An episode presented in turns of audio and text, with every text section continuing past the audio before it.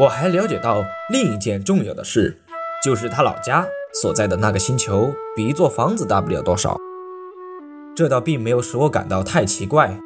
我知道，除地球、木星、火星、金星这几个有名称的大行星以外，还有成百个别的星球，它们有的小得很，就是用望远镜也很难看见。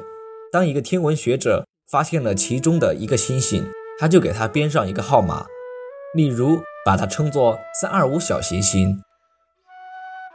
我有重要的根据认为，小王子所来自的那个星球是小行星 B 六幺二。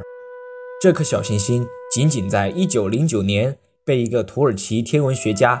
用望远镜看见过一次，当时他曾经在一次国际天文学家代表大会上对他的发现做了重要的论证，但由于他所穿衣服的缘故，那时没有人相信他。那些大人们就是这样。幸好土耳其的一个独裁者为了小行星 B 六幺二的声誉，迫使他的人民都要穿欧式服装，否则就处以死刑。一九二零年。这位天文学家穿了一身非常漂亮的服装，重新做了一次论证。这一次，所有的人都同意他的看法。我给你们讲关于小行星 B 六幺二的这些细节，并且告诉你们它的编号。这是由于这些大人的缘故。这些大人们就爱数目字。当你对大人们讲起你的一个新朋友时，他们从来不向你提出实质性的问题。他们从来不讲他的声音如何呀，他喜爱什么样的游戏呀，他是否收集蝴蝶标本呀？他们却问你他多大年纪啊？弟兄几个呀？体重多少呀？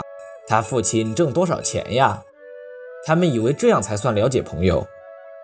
如果你对大人们说：“我看到一幢用玫瑰色的砖盖成的漂亮的房子，它的窗上有天竺葵。”屋顶上还有鸽子，他们就怎么也想象不出这种房子有多么好。必须对他们说：“我看见一幢价值十万法郎的房子。”那么他们就惊叫道：“ 多么漂亮的房子啊！”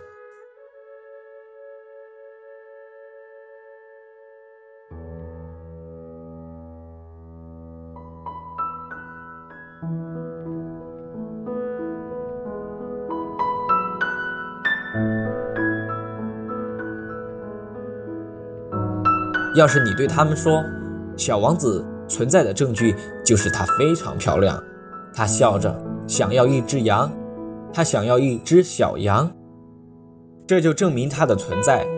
他们一定会耸耸肩膀，把你当做孩子看待。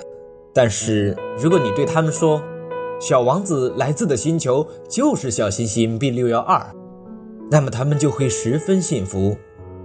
他们就不会提出一大堆问题来和你纠缠，他们就是这样的。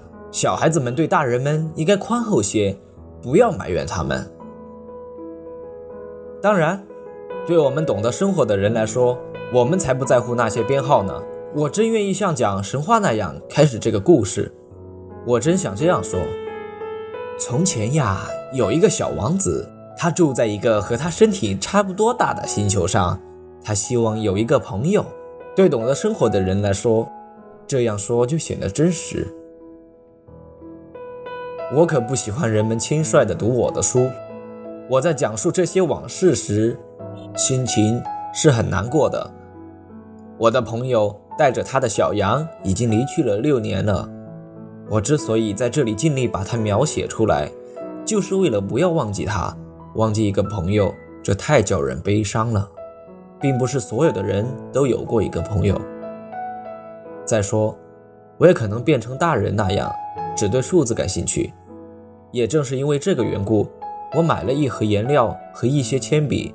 像我这样年纪的人，而且除了六岁时画着闭着肚皮和开着肚皮的巨蟒外，别的什么也没有尝试过。现在重新再来画画，真费劲啊！当然。我一定要把这些画尽量画的逼真，但我自己也没有把握。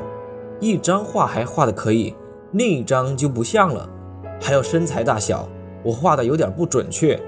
在这个地方，小王子画的太大了些；另一个地方，又画的太小了些，对他的衣服颜色我也拿不准。于是我就摸索着这么试试，那么改改，画个大概齐。我很可能在某些重要的细节上画错了，这就得请大家原谅我了。